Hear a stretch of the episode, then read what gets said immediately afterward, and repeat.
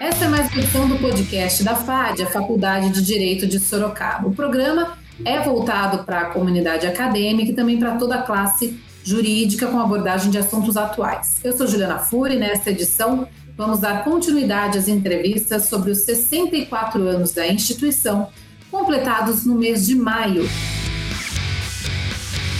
E o nosso convidado de hoje é o professor da FAD, também procurador federal da Advocacia Geral da União, Rubens Kirk.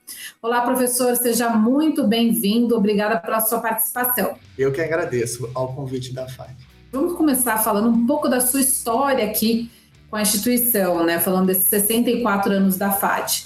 Você foi formado na turma de 2006, é isso mesmo? Isso, exatamente. É, eu ingressei na FAD no ano de 2002 e me formei na turma de 2006. E eu queria que você contasse um pouquinho dessa experiência como é, estudante de direito na faculdade, dessa trajetória, que também faz parte, né? Eu acho que a faculdade é construída com as pessoas que se passam por ela durante esse período e você é uma das pessoas que começou sua trajetória na faculdade e continua com ela na faculdade. Eu queria que você falasse um pouquinho dessa época de estudante, como é que foi, qual a importância. É, na verdade, eu tive uma primeira experiência é, com o mundo jurídico, digamos assim, quando eu comecei a trabalhar no Ciretran, é, aqui em Sorocaba, é, ainda como é, estagiário de nível médio, e aí comecei a tomar gosto por essa questão do direito e no, no colegial, né, no ensino médio, no último ano do ensino médio, eu resolvi é, prestar o vestibular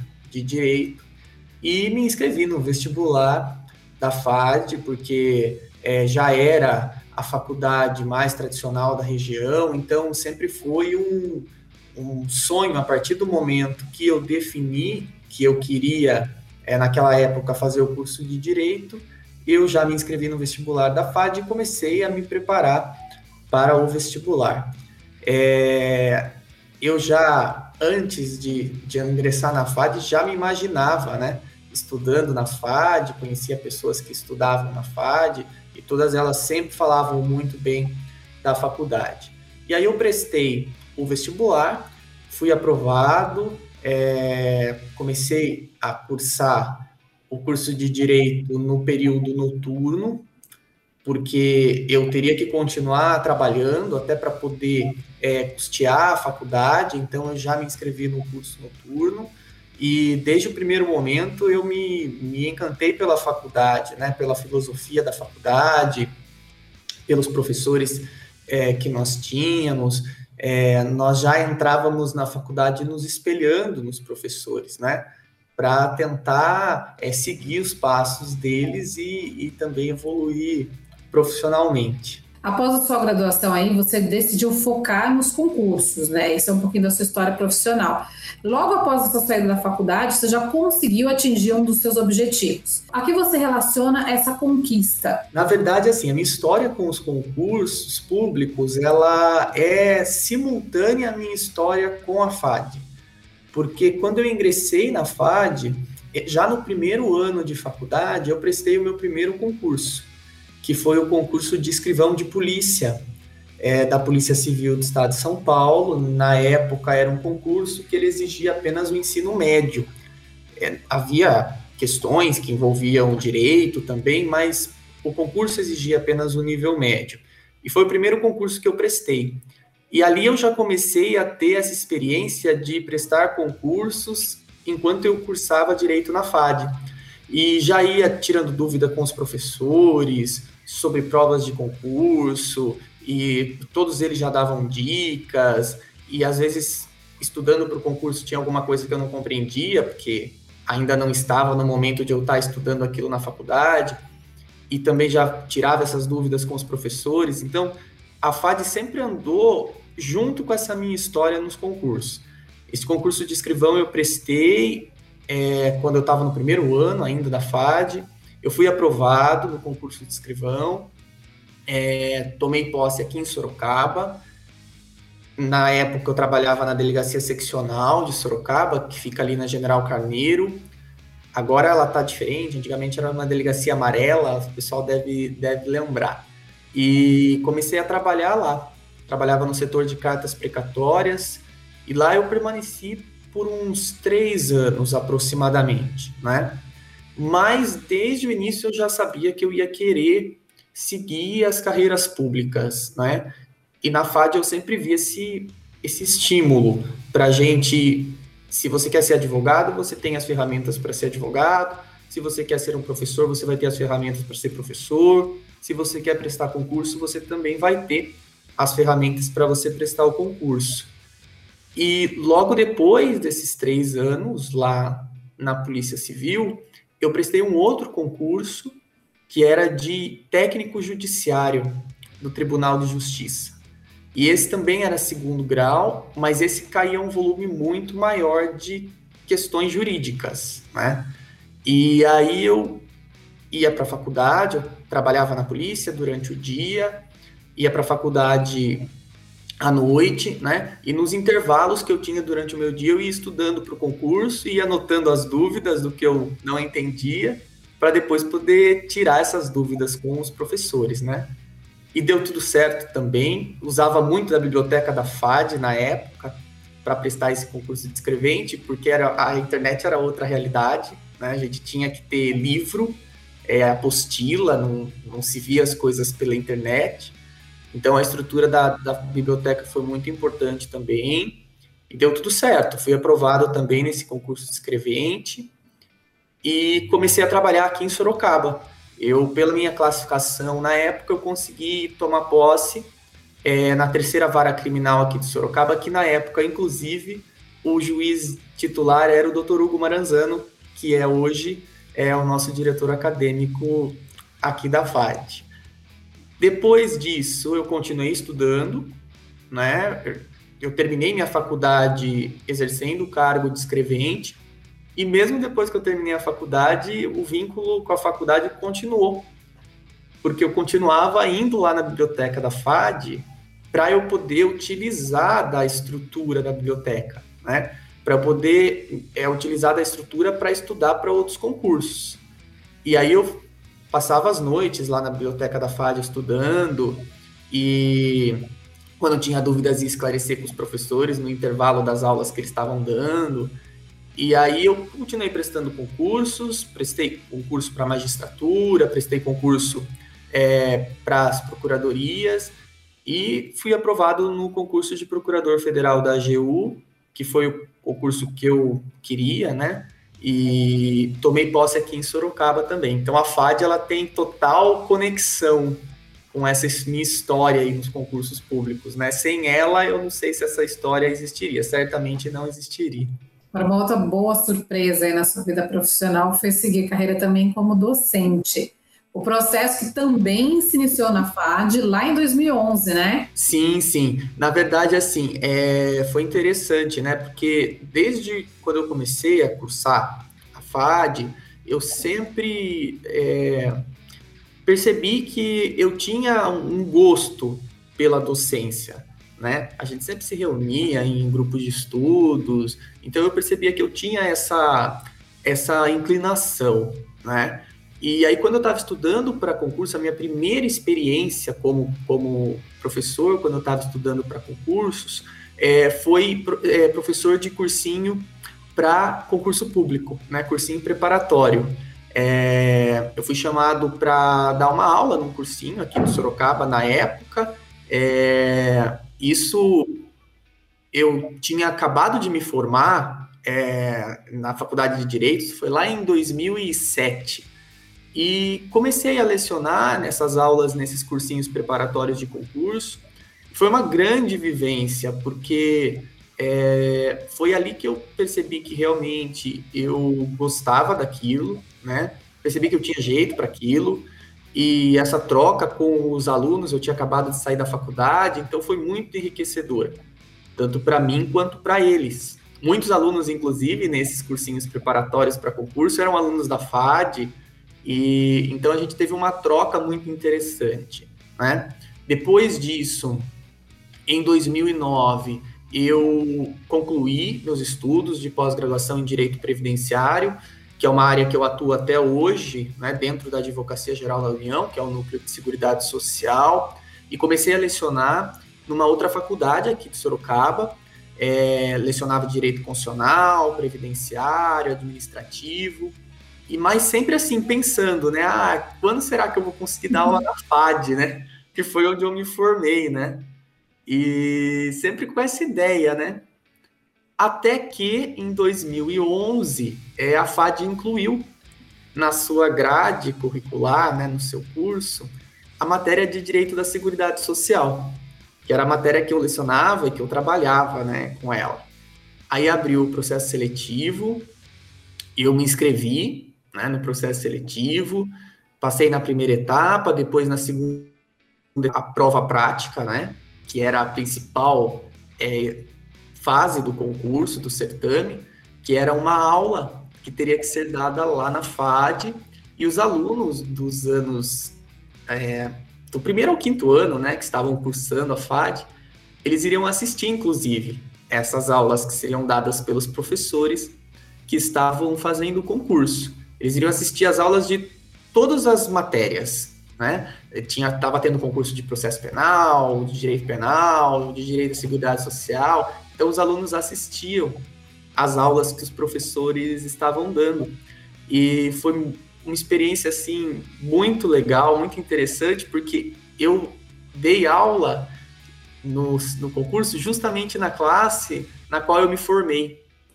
Então eu lembro que eu olhava assim para onde eu sentava na classe e vinha, né, memórias muito boas assim da FAT. Foi um momento é, bem emocionante da minha vida porque me trouxe assim uma, uma memória afetiva muito muito legal, né? E aí é, fiz a, a aula prática, né? E depois saiu o resultado e eu fui aprovado e estou lecionando na FAD desde então. Daqui a pouco a gente já vai completar 10 anos. O tempo voa. E como que é para você poder estar desse outro lado hoje, né? Lecionando na mesma instituição de ensino que você se formou? Ah, é sensacional, né? E na verdade, assim, é, é, tudo na vida da gente às vezes toma rumos, né? É, eu leciono para o quinto ano. E as salas do quinto ano são exatamente nas salas onde eu me formei, né? É, na época, na FAD, quando eu fiz a FAD, não havia revezamento de salas por ano letivo, né? Você geralmente ficava na mesma sala é, a faculdade toda. E o quinto ano hoje, ele é na sala onde eu me formei. Então, é, eu me lembro, assim, claramente, quando eu entrei na, na classe a primeira vez para dar aula no primeiro dia de aula na FAD, né? E eu lembro que eu entrei na sala e falei, nossa, essa era a sala onde eu estudava, né? E era impossível eu não, eu não lembrar das coisas que eu vivenciei ali, das conversas com os amigos, é, e passar esse, esse filme, né? Essa, essa memória afetiva mesmo na minha cabeça. E eu me lembro que aconteceu até uma coisa meio engraçada, né? No primeiro dia de aula lá na FAD. Isso costumava acontecer com outras turmas que eu tinha também, nos cursinhos ou em outras instituições de ensino, né? Quando eu cheguei para dar aula, assim, os alunos ficaram meio assustados, né? Porque há 10 anos atrás, né, eu tinha uma cara mais de novinho, digamos assim. Hoje já não tá tanto, mas 10 anos atrás eu tinha uma cara mais de novinho. E eu tinha feito a barba, inclusive, para ir dar aula, então piorava a situação, né? E aí eu me lembro de eu entrando na, na classe, os alunos assim, olhando, né, meio assustados, assim, falando, ué, é, será que ele é aluno, né? Ele está arrumando as coisas ali na frente para dar aula, né? Então teve essa, essa situação meio, meio engraçada, né? Mas é para mim é sempre uma alegria. Todas as vezes que eu entro na FAD, me vem um filme, me vem memórias é, muito importantes da minha vida. Como ex-aluno e hoje um profissional que já teve muitas conquistas aí, qual a sua mensagem para os estudantes de direito? Porque a gente sabe que hoje em dia o mercado de trabalho ele exige um diferencial entre os muitos formandos em direito, né, Rubens? Com certeza. Na verdade, é, isso talvez seja um, uma questão, né, uma situação é, generalizada a todas as profissões, mas no direito isso acontece, isso acontece muito, né, é, principalmente porque o Brasil é um dos países do mundo que mais formam estudantes de direito. Então, o que eu costumo dizer para os alunos é o seguinte: em primeiro lugar, se você tem paixão pelo aquilo que você faz, se você tem amor pelo aquilo que você faz, as coisas ficam mais fáceis, né? A partir do momento que a gente realmente é, chega à conclusão que a gente quer para nossa vida ser operador do direito, que a gente quer para nossa vida ser advogado, ou ser juiz, ou ser procurador, ou ser promotor, ou ser delegado, as coisas ficam mais fáceis. Porque é o que eu brinco com eles, né? Para a gente sonhar, a gente primeiro tem que ter o sonho.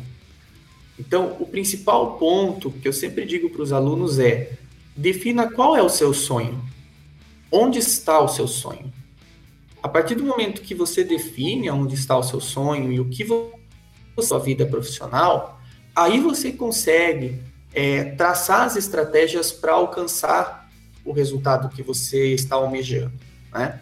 Se você quer ser um advogado, vai se preparar para ser um advogado, né? Vai entender como funciona o mercado da advocacia, vai entender como o advogado tem que estar preparado, não apenas no aspecto jurídico, mas no aspecto interpessoal, para se relacionar com os clientes, no aspecto de gestão, porque o advogado também administra um escritório de advocacia, é um escritório de advocacia como uma empresa. Então, a partir do momento que você define que você quer ser um advogado, você consegue se preparar para isso. Né? A partir do momento que você define que você quer ser um juiz, que você quer ser um promotor, um procurador, um delegado, um professor universitário, você consegue a partir daí se preparar para aquilo, né? É, investigar como é o concurso, é, o que geralmente é cobrado, é, quais são as formas da examinadora do concurso questionar, se é múltipla escolha, se é dissertativa, se tem fase oral. Então, tudo isso é, só é possível a partir do momento que a gente define qual é o sonho que a gente quer sonhar, né? Mas a partir do momento que a gente sonha e define o que a gente quer, aí vem um segundo momento importante, que é acreditar no nosso potencial. Eu brinco com eles que se nós mesmos não acreditarmos no nosso potencial, ninguém vai acreditar. Não vai adiantar que a minha mãe, meu pai, meu irmão, meu primo, meu amigo acredite no potencial que eu tenho se eu mesmo não acreditar nisso, né?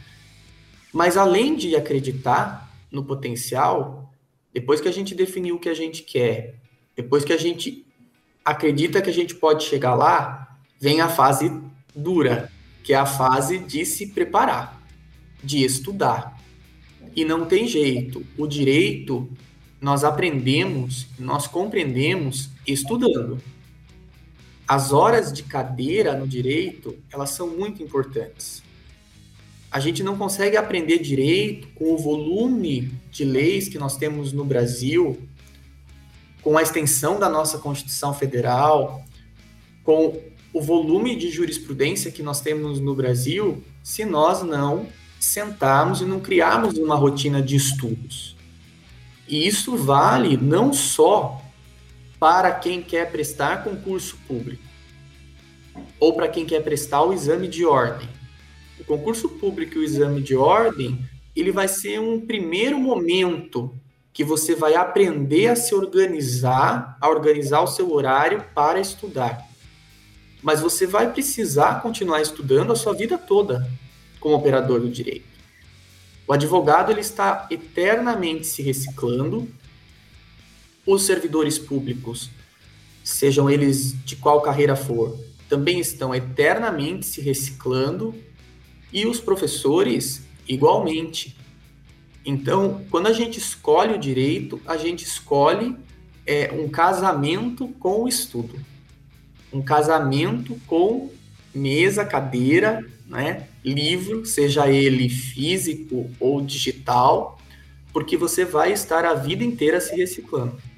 Porque é como eu brinco com eles, né? No direito, nós vamos lidar com os bens mais importantes da vida de cada um.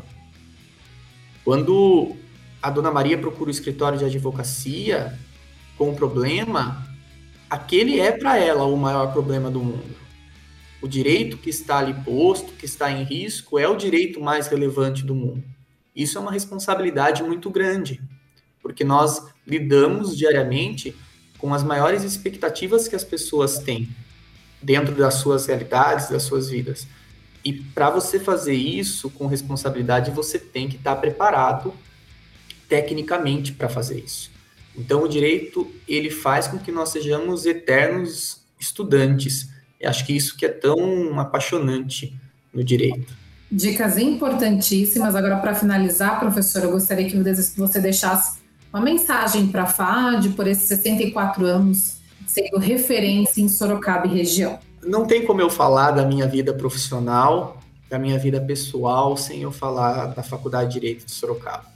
Né? Eu é, tenho plena consciência de que eu não conseguiria ter a realização profissional que eu tenho hoje sem a FAD porque a FAD trouxe para mim não apenas é, os instrumentos acadêmicos para eu conseguir chegar nos objetivos que eu tinha traçado, mas ela também é, trouxe para mim a possibilidade de acreditar que eu conseguiria chegar lá. A todo momento, essa comunidade acadêmica da FAD, os professores, os alunos, a secretaria, sempre é, trabalhou para me dar esse conforto e essa consciência de que eu estava tendo todos os instrumentos necessários para conseguir alcançar os meus objetivos. Então, se eu posso deixar uma mensagem para a FAD, em primeiro lugar, é uma mensagem de agradecimento por tudo que ela significa na minha vida e na minha história pessoal e profissional, e também deixar uma mensagem é, de votos de que ela continue por muitos e muitos anos a formando formando tantos alunos e tantos operadores do direito para a cidade de Sorocaba, para a região de Sorocaba, para o estado de São Paulo, e continue sendo uma referência nacional no ensino do direito, um direito de qualidade que alia a tradição com a modernidade. Então, eu faço sempre votos para a FAD de que venham muitas e muitas décadas dessa experiência tão exitosa que a Faculdade de Direito de Sorocaba tem. Mais uma vez, então, obrigada pela sua participação, professor. Eu quem agradeço. Essa foi a participação do professor e procurador federal da Advocacia Geral da União, Rubens Kick. Até o próximo podcast.